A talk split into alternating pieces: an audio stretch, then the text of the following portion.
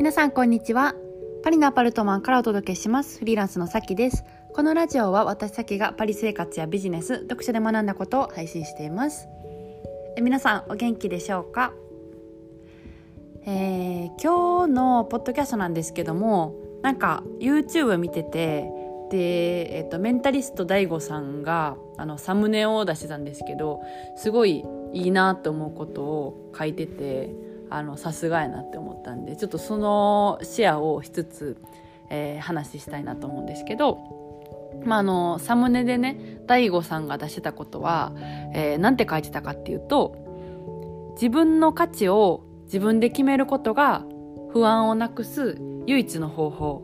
っていうサムネの動画出してたんですよ。であめっちゃあの確かにそうだなってすごい感じるので、えーまあ、私フィルターでその話をちょっとしたいなって、えー、思ってます。まああのフリーランスで、えー、仕事をやっているとなんか会社員でいる時より、えーとまあ、上司に評価されたりとかなあんまりないじゃないですか。で、うんと、サービスとかを作って値段をつける時とかも自分であの価値をつけたりとか自分でこういうサービスはこうって一から生み出すことが多いから、えー、まあ自分のサービスとか自分自身の価値っていうのを自分で決める機会っていうのがすごく多いんですよね。であのサロンもやっていてこれからフリーランスでやっていきたい人になんかどういう考え方でやっていったらいいかって話をさせてもらったりするんですけど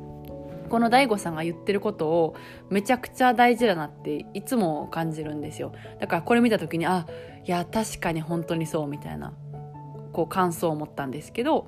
自分の価値を自分で決めることが不安をなくす唯一の方法でまあなんかゼロからものを作るとか起業してサービスをリリースする時って、まあ、すごい不安なんですよね。ででもなんかそれはなんで不安かって思った時に結構こう他人にどう思われるかわ、えー、からないとか、うんうんと、他人の評価がどうなるかわからないから不安みたいなことが結構こう根底にあってとまあフリーランスじゃなくてもなんか周りでこういる人とかでもうんなんかこういう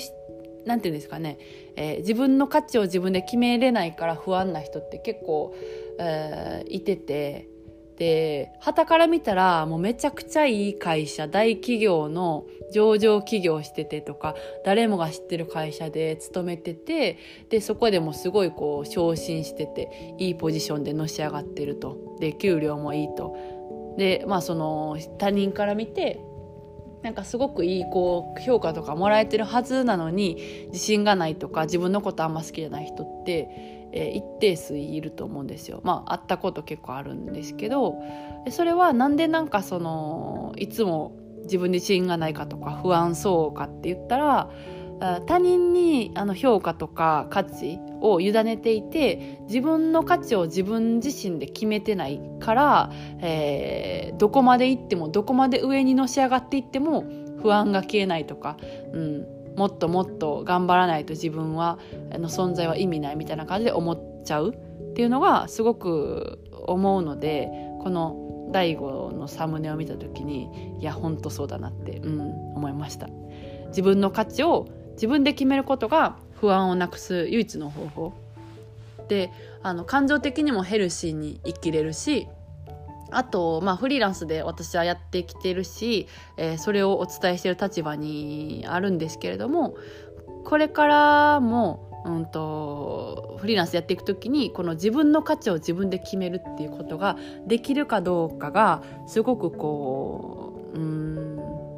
あのフリーランス活動やっていく時にも関係があるしあと,、えーと、自分自身もなんかヘルシーな状態で過ごせるかっていうのがここにかなり関係してくるので自分が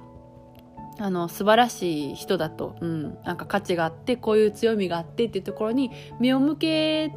られれば不安ってすごい消えるんですよ他人にどう思われてようとうんうんとなんか社会的な例えばなんかチャランポランでみたいなあのニートでみたいな感じでも自分で自分はいいって思ってたら不安とか全然ないんですよね。